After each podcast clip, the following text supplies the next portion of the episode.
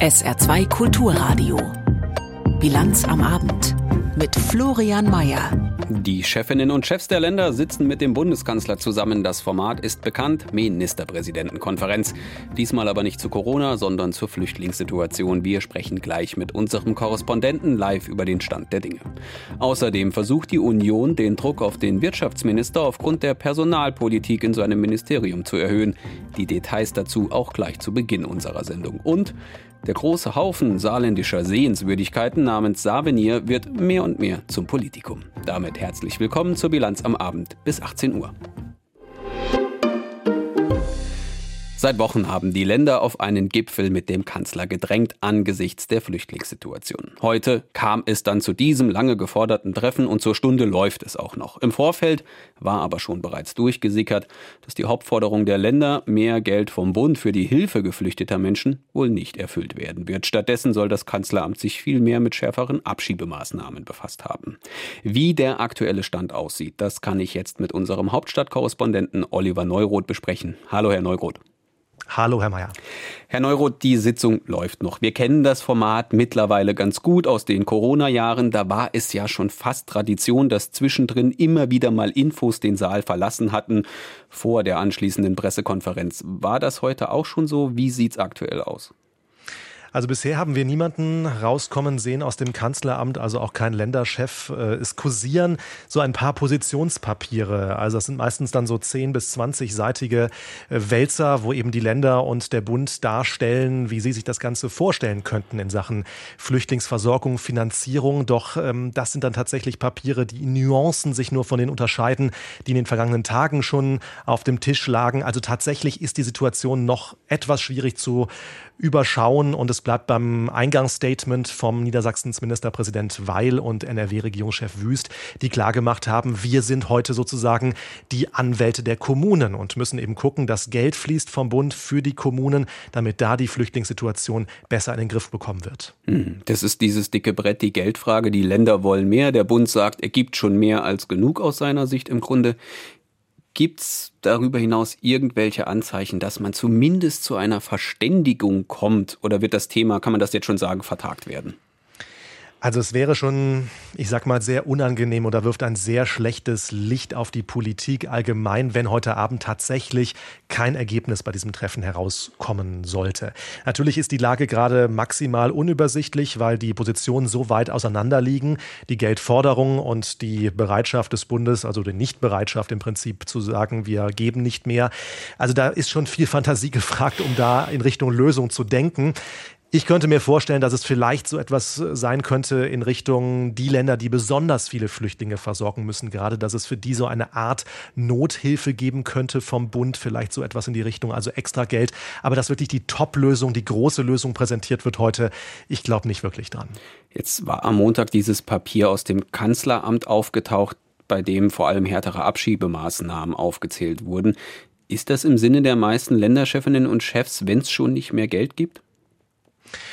Also diese perspektivische Sicht auf die Dinge, also wie können wir illegale Migration besser vermeiden, begrenzen in der Zukunft, das ist natürlich schon etwas, was die Länderchefs auch wichtig finden, interessant finden, um einfach ja für die mittlere Zukunft zu wissen, wie man sich am besten aufstellt, wie es besser funktioniert. Doch ich glaube, dass die meisten Länderchefs das im Moment nicht so interessant finden, weil einfach die Lage konkret in den Städten und Gemeinden so schwierig ist, die Versorgungslage. Also ich glaube, da lassen sich die Länderchefs kaum abspeisen Reisen mit dem Blick auf die Zukunft, auf die Perspektiven, sondern wollen eher, dass konkret finanziell die Lage jetzt gelöst wird. Hm. Die B-Länder, also die CDU-geführten Länder, haben den Ton ja auch im Vorfeld jetzt schon ordentlich verschärft. Markus Söder aus Bayern, da muss man natürlich immer den Wahlkampfmodus noch mit dazu nehmen, hat die gute Zusammenarbeit zwischen Bund und Ländern am Mittag vor dem Treffen quasi schon zur Disposition gestellt. Wie viel Druck können denn die Länder auf den Bund überhaupt ausüben, wenn das Ganze jetzt nicht so läuft, wie die sich das vorstellen? Ja, das ist ähm, immer so ein Kräftespiel, ein Kräftemessen. Natürlich haben die Länder gewissermaßen Druck, auch in Sachen Bundesrat, wenn sie dann vielleicht Gesetzesvorhaben der Regierung dort nicht zustimmen, sie blockieren. Also das ist immer so ein bisschen, gibst du mir, gebe ich dir. So ist es ja oft in der Politik. Aber äh, natürlich hat dann letztlich doch äh, Bundeskanzler Scholz die Macht darüber, wie viel Geld hier locker gemacht wird in Berlin für die Länder. Also da ist es dann doch eher eine verbale Drohkulisse, die Söder und Co. aufbauen können. Was dann wirklich an Finanzmitteln fließt, das entscheidet der Finanzminister bzw. der Kanzler. Zum Schluss noch ganz kurz, müssen wir uns wieder auf eine Nacht-PK wie zu Corona-Zeiten einstellen oder rechnen Sie da mit einem baldigen Ergebnis? Also wir haben eben gehört, dass gegen 19 Uhr immerhin zur Abschlusspressekonferenz äh, die Säle geöffnet werden und der Einlass beginnt. Äh, dann gab es aber auch oft die Situation, dass wir dann da stundenlang noch gesessen haben, bis dann wirklich jemand kommt. Also es wird sicher spät heute, aber ich glaube oder ich hoffe auch, dass es keine Nachtgeschichte wird. Also am späten Abend dürften wir wohl was wissen. Informationen zur aktuell noch laufenden Ministerpräsidentenkonferenz mit dem Kanzler in Berlin waren das von unserem Hauptstadtkorrespondenten Oliver Neuroth. Vielen Dank. Und wir bleiben in Berlin, wir bleiben in der Politik und beschäftigen uns mit dem vermeintlichen Filz, in dem sich schon diverse Berufspolitiker auf höchster Ebene verfangen haben. Konkret geht es um Wirtschaftsminister Robert Habeck von den Grünen. Er musste heute in einem nicht öffentlichen Ausschuss Rede und Antwort zur Personalpolitik in seinem Ministerium stehen, denn Habecks Staatssekretär Patrick Reichen war beteiligt an der Auswahl des neuen Geschäftsführers der deutschen Energieagentur, Michael Schäfer. Das Problematische daran, Schäfer war Gleichens Trauzeuge. Aus Berlin, Hans-Joachim Viehweger. Habecks Staatssekretär Patrick Greichen wirkte etwas gedrückt, als er vor den Abgeordneten Platz genommen hatte. In der nicht öffentlichen Sitzung bedauerte er Teilnehmern zufolge erneut, dass er sich aus dem Besetzungsverfahren einer wichtigen Personalie nicht zurückgezogen habe, obwohl ein aussichtsreicher Bewerber sein eigener Trauzeuge war.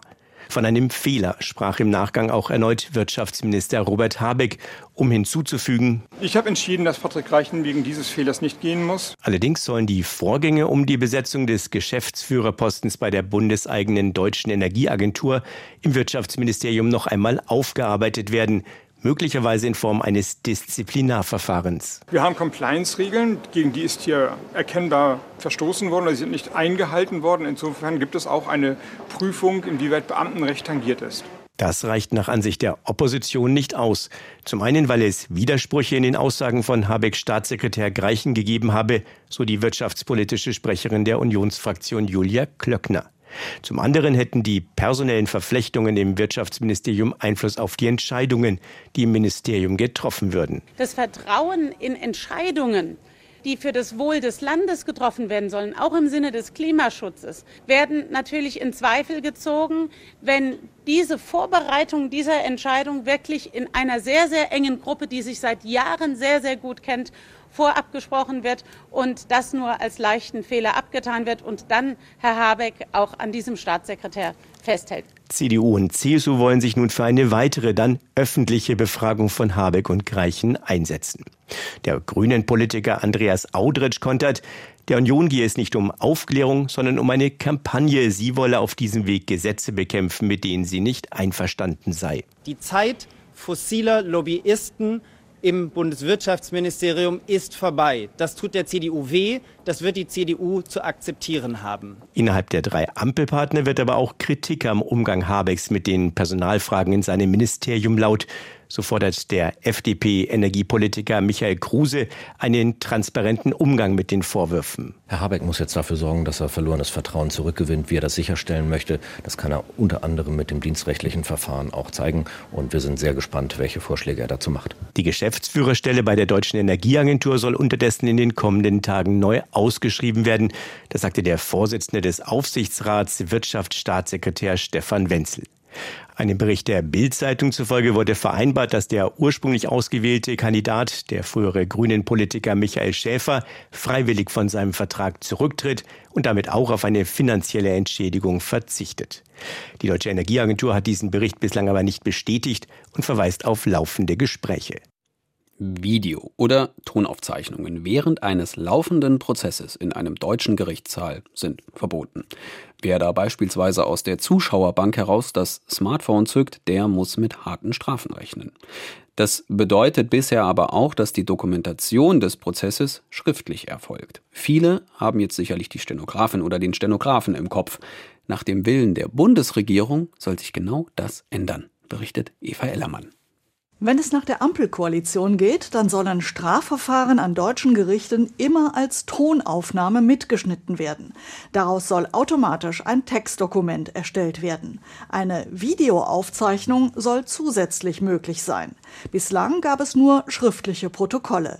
Es sei nicht mehr zeitgemäß, dass sich die Beteiligten in einem teilweise monatelangen Strafprozess nur auf Notizen und ihr Gedächtnis verlassen müssten, erklärt Bundesjustizminister Marco Buschmann.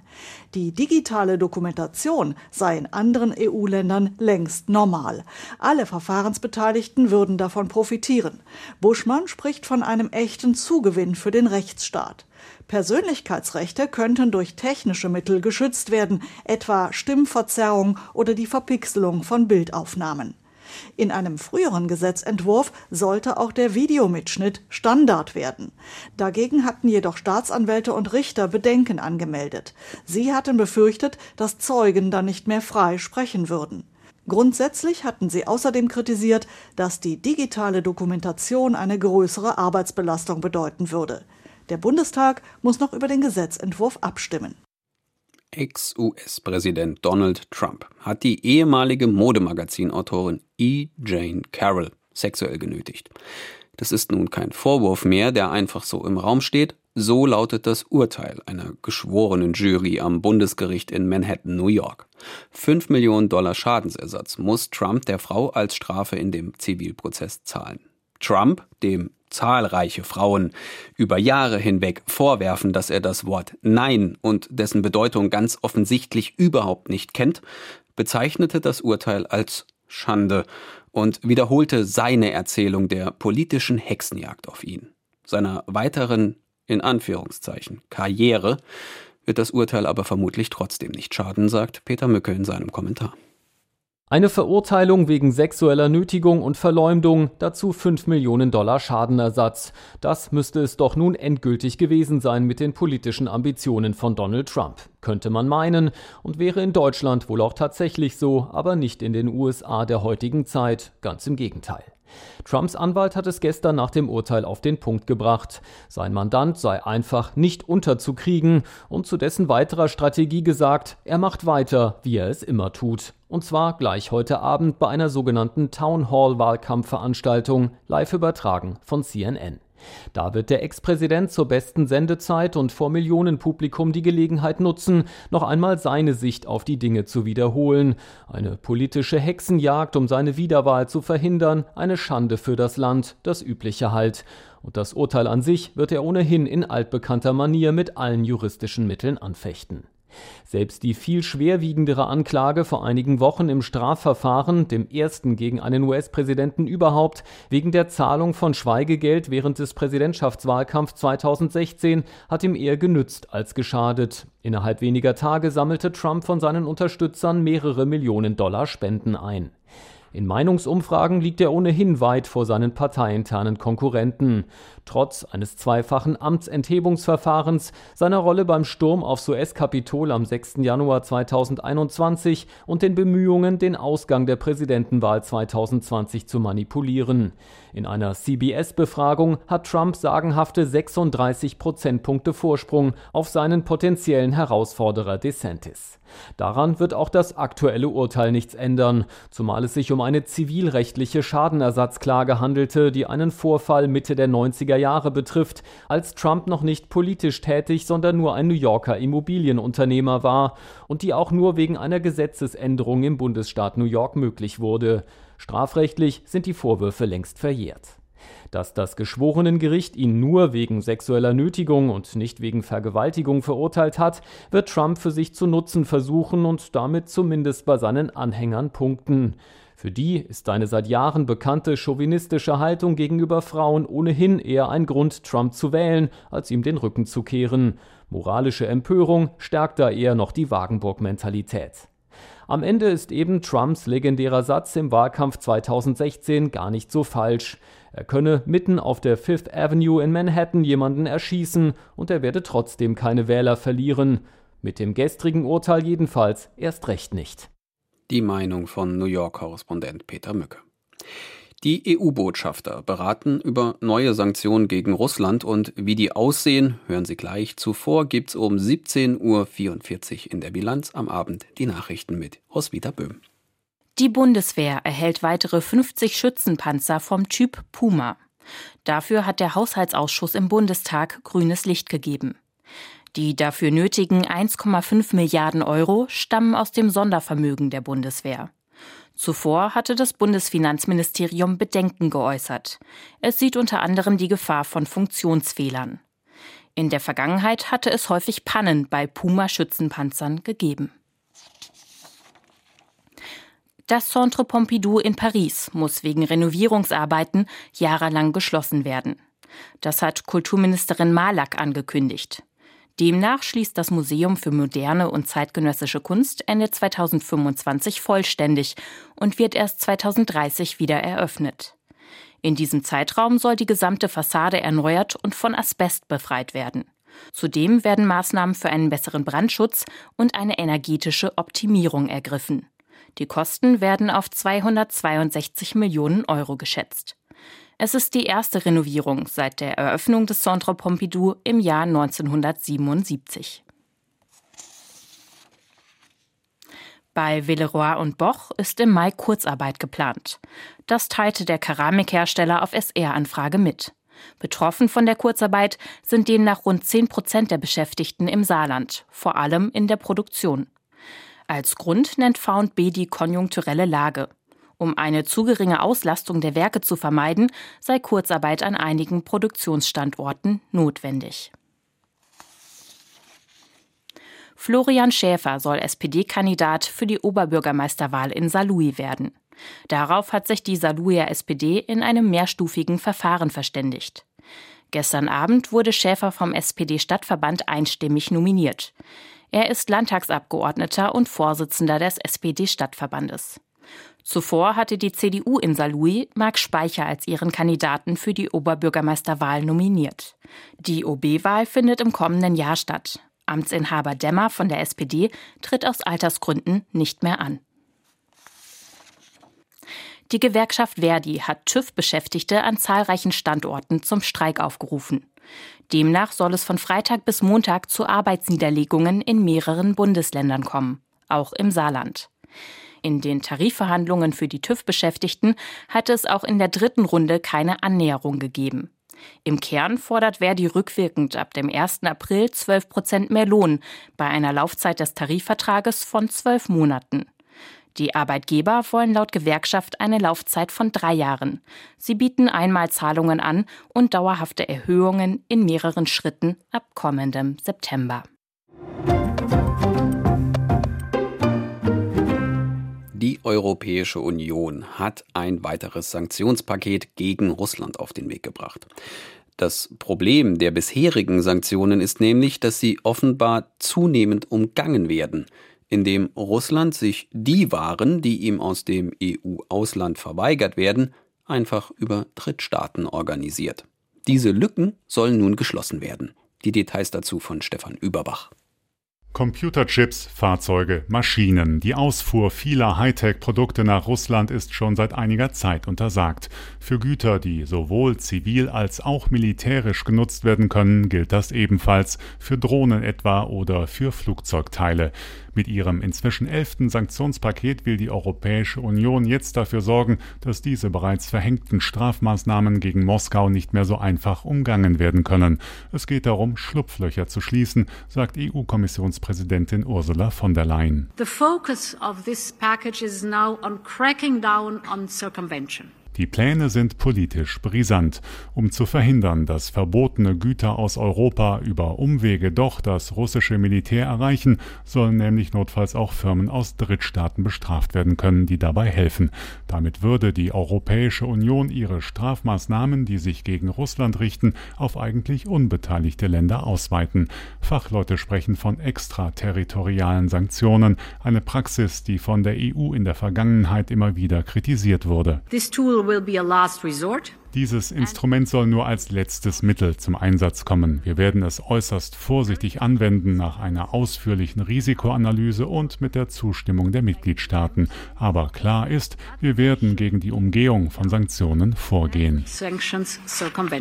Laut der Europäischen Bank für Wiederaufbau und Entwicklung sind Lieferungen aus der EU in Nachbarländer Russlands zuletzt sprunghaft angestiegen. Firmen in Armenien, Kasachstan oder Kirgisien kaufen in Europa so viele Waren ein wie noch nie. Der Verdacht liegt nahe, dass ein Großteil davon am Ende in Russland landet. Auch die Vereinigten Arabischen Emirate, Usbekistan oder die Türkei gelten als mögliche Drehscheiben für solche Geschäfte, mit denen EU-Sanktionen unterlaufen werden. Wenn man solchen Akteuren genau auf die Finger geschaut hat, kann man ihnen auch auf dieselbigen klopfen sagt der grüne Europaabgeordnete und China-Experte Reinhard Bütikofer und schließt dabei chinesische Unternehmen ausdrücklich ein. Unter anderem will die EU nämlich auch acht mutmaßliche Embargobrecher aus China auf die neue Sanktionsliste setzen. Bundesaußenministerin Annalena Baerbock. Das richtet sich nicht gegen irgendein spezifisches Land, sondern das bezieht sich speziell auf diese sanktionierten Güter. Wir erwarten aber von allen Ländern, wir erwarten auch von China, dass es auf seine Firmen in dem Sinne entsprechend äh, einwirkt. Und äh, in China haben wir darüber ja auch gesprochen und ich habe das so vernommen, auch auf der Pressekonferenz, dass es keine Exporte von Rüstungsgütern aus China gibt. In Peking sorgen die Brüsseler Sanktionspläne allerdings für helle Empörung. Da heißt es, Strafmaßnahmen gegen chinesische Unternehmen, die rechtmäßig ihren Geschäften nachgehen, sind der falsche Weg und äußerst gefährlich. Bei seinem gestrigen Deutschlandbesuch kritisierte auch der chinesische Außenminister Qin Gang das Vorhaben scharf und drohte mit ernsten Gegenmaßnahmen. Reinhard Bütikofer, der China-Experte der Grünen im Europaparlament, empfiehlt der Europäischen Union aber trotzdem hart zu bleiben. Vor Peking einzuknicken wäre ein Fehler. Die EU sollte sich da nicht einschüchtern lassen. Unsere Sanktionspolitik ist sachlich begründet und transparent. Am Freitag werden sich aller Voraussicht nach die EU-Außenministerinnen und Minister bei ihrem informellen Treffen in Stockholm mit den Plänen beschäftigen. Beschlossen werden können die neuen Strafmaßnahmen von den 27 Mitgliedstaaten nur einstimmig. Angespannte Sicherheitslage. So wird die derzeitige Situation im Gazastreifen von dortigen offiziellen Behörden betitelt. Was das praktisch heißt, zeigte sich heute. Denn nach den tödlichen Luftangriffen auf den Gazastreifen wurden mutmaßlich als Reaktion aus dem palästinensischen Gebiet Raketen auf Israel abgefeuert. Ein Sprecher des israelischen Militärs erklärte, innerhalb einer Stunde hätte es mehr als 60 Raketenangriffe gegeben. Zum aktuellen Stand Bettina Meyer. Seit den Mittagsstunden wird Israel mit Raketen aus Gaza beschossen. Auch in der Metropole Tel Aviv gab es Raketenalarm. Deutlich zu hören Explosionen am Himmel. Das Abfangsystem Iron Dome trifft die Raketen aus Gaza in der Luft. Kurze Zeit später Alarm auch zwischen Gaza und Jerusalem und seit Mittag immer wieder in den an Gaza angrenzenden israelischen Gemeinden. Eine Rakete traf in einer kleinen israelischen Gemeinde nahe Gaza einen leeren Kindergarten. In der Gemeinde Sterot wurde ein leeres Haus getroffen. Die Menschen in Israel sind in Alarmbereitschaft, sagt Ari, ein Lehrer an einer jüdischen Schule in der Stadt Sderot. Nachdem es gestern so ruhig geblieben ist, dachten die Menschen wohl, dass es vielleicht so bleiben wird. Ich sitze mit meinen Schülern in der Yeshiva. Wir waren gerade zusammen im Zimmer und sind so etwas nicht gewohnt. Die meisten Schüler kommen von außerhalb der Stadt. Sie haben große Angst. Die Armee rief die Bevölkerung in den Gemeinden rund um Gaza auf, in den Schutzräumen zu bleiben. Die Raketen sollen von der Terrorgruppe Islamischer Dschihad in Gaza abgefeuert worden sein, teilte das israelische Militär mit. Innerhalb der ersten Stunde waren es laut Militärangaben allein mindestens 60 Raketen. Eine Gruppe mehrerer palästinensischer Organisationen bekannte sich zu den Angriffen. Israel sei auf alle Szenarien vorbereitet, sagte Israels Premier Benjamin Netanyahu und veröffentlichte ein Video, in dem er am Telefon mit Bürgermeistern der an Gaza angrenzenden Gemeinden spricht. Wir sind auf die Möglichkeit vorbereitet, die Operation auszuweiten und den Terroristen schwere Schläge zu versetzen. Ich denke, dass wir die Oberhand haben und mir ist bewusst, dass ihr euch direkt in der Schusslinie befindet.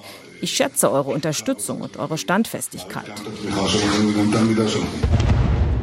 Dem Raketenbeschuss aus Gaza waren weitere Luftangriffe der israelischen Armee am Vormittag vorausgegangen.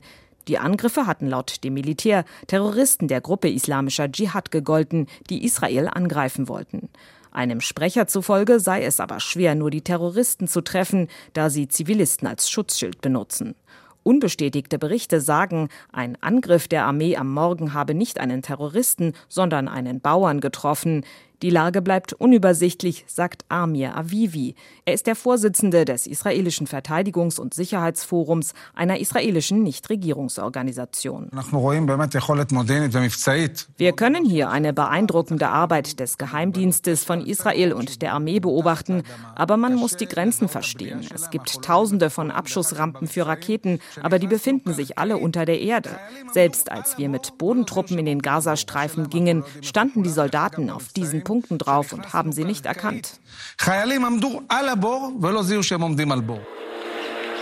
Währenddessen berichten Augenzeugen in Gaza nicht nur von Raketenabschüssen, sondern auch vom ständigen Surren israelischer Drohnen, die über den Gazastreifen fliegen.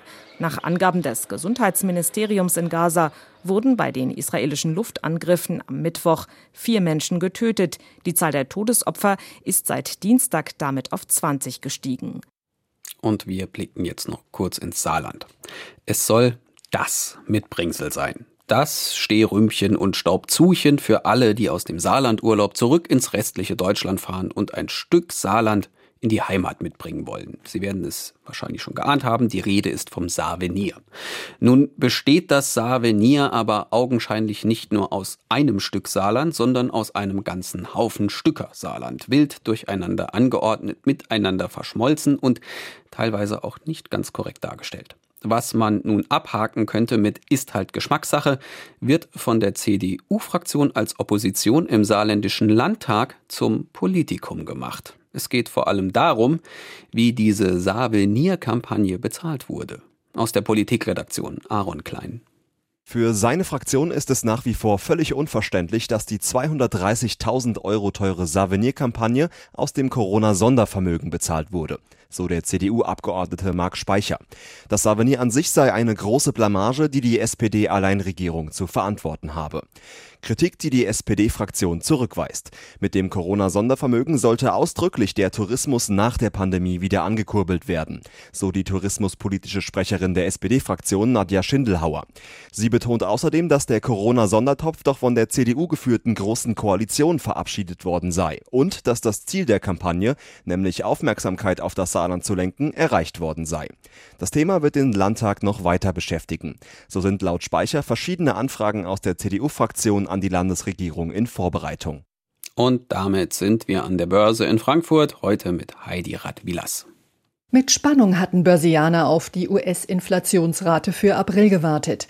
Die fiel mit 4,9 Prozent etwas geringer aus als erwartet und gab den zehnten Monat in Folge nach. Für Deutschland hat das Statistische Bundesamt heute die Inflationsrate für April bei 7,2 Prozent bestätigt. Heißt, die Teuerung geht den zweiten Monat in Folge zurück, also nur langsam. Obwohl die Notenbanken die Leitzinsen in den vergangenen Monaten zur Bekämpfung der Inflation schnell und deutlich angehoben hatten. Wenigstens die Richtung stimmt, weshalb Ökonomen glauben, dass es zumindest in den USA zunächst keine weiteren Leitzinserhöhungen geben wird. Den DAX treibt die Nach Nachricht nur kurzzeitig ins Plus. Schlechte Nachrichten gab's für den klassischen Einzelhandel. Weil das Leben teurer geworden ist, greifen Konsumenten in Deutschland vermehrt zu Second-Hand-Waren. Wurden 2019 noch 10,5 Milliarden Euro für Second-Hand ausgegeben, werden es nach einer Prognose des Handelsverbands Deutschland in diesem Jahr 15 Milliarden sein. Auch der jahrelang verwöhnte Immobilienmarkt leidet unter dem zunehmenden Desinteresse der Kundschaft. Im ersten Quartal sind Häuser und Wohnungen deshalb hierzulande im Schnitt über zwei Prozent billiger geworden. Klingt nicht viel, zeigt aber, dass die rasanten Preissteigerungen der vergangenen Jahre vorbei sein dürften. Der DAX schloss heute bei 15.896 Punkten, ein Minus von 0,4 Prozent. Und damit bleibt mir noch zum Schluss, Ihnen die Wetteraussichten vorzulesen. Am Abend und in der Nacht zum Donnerstag ist es wechselnd bis stark bewölkt. Es bleibt aber weitestgehend trocken. Die Luft kühlt auf 9 bis sehr milde 6 Grad ab. Der Donnerstag selbst wird dann wolkig. Bis zum Mittag bleibt es auch da überwiegend trocken. Dann zieht am Nachmittag von der Pfalz her allerdings neuer, anfangs schauerartiger Regen auf, der sich dann ausbreitet und bis in den Abend hinein anhält. Die Temperaturen erreichen dann auch nur 13 bis 16 Grad. Und die weiteren Aussichten. Am Freitag deutlich mehr Wolken als Sonne mit schauerartigen Regenfällen. Vereinzelt sind dann auch Gewitter möglich. Am Samstag neben weiteren Schauern und Gewittern wieder etwas häufiger Sonne. Beide Tage maximal 9 bis 6 Grad. Das war die Bilanz am Abend mit Florian Mayer am Mikro, der sagt Tschüss fürs ganze Team.